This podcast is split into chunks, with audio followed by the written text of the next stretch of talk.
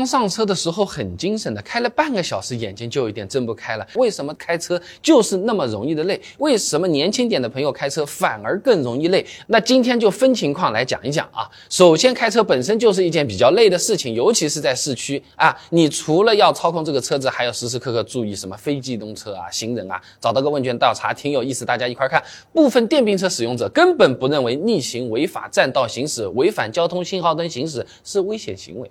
啊，那我们作为驾驶员就得更加注意观察了嘛，啊，还是很费精力的。另外呢，像市区里面碰到堵车也是相当累的，频繁的加减速、控制车距、防范加塞，心理压力也是相当的大，说不定脑子里还有过会儿要汇报的 PPT 啊啊！但是啊，也有些朋友他是反一反的，他市区还好，反而是上了通畅的高速开了个半小时啊，就感觉眼皮打架了。哎，这个是因为高速上面开车会有一种被催眠的感觉，有论文的。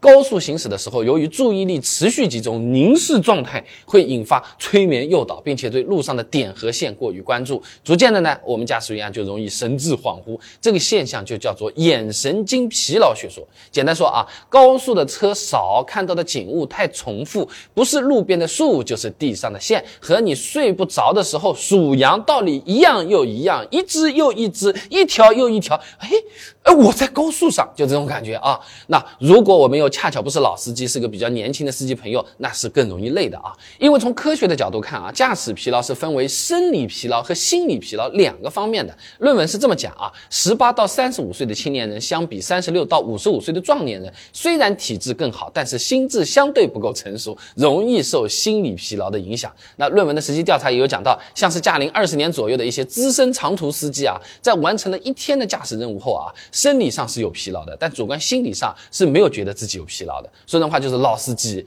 经验丰富，开久了习惯。了，开车更不容易累，而且呢见识比较广，而年轻人呢有可能经验没那么足，开车相对来说就更容易累一些啊。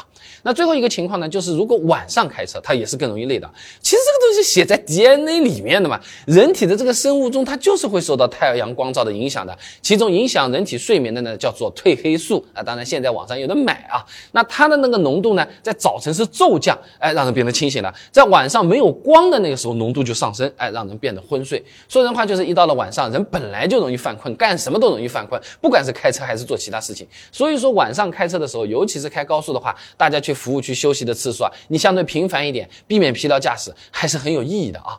那么疲劳驾驶很危险了。那如果我们开车赶路的时候正好又犯困了，没办法硬着头皮得上的时候，吃什么东西可以快速的缓解和提神呢？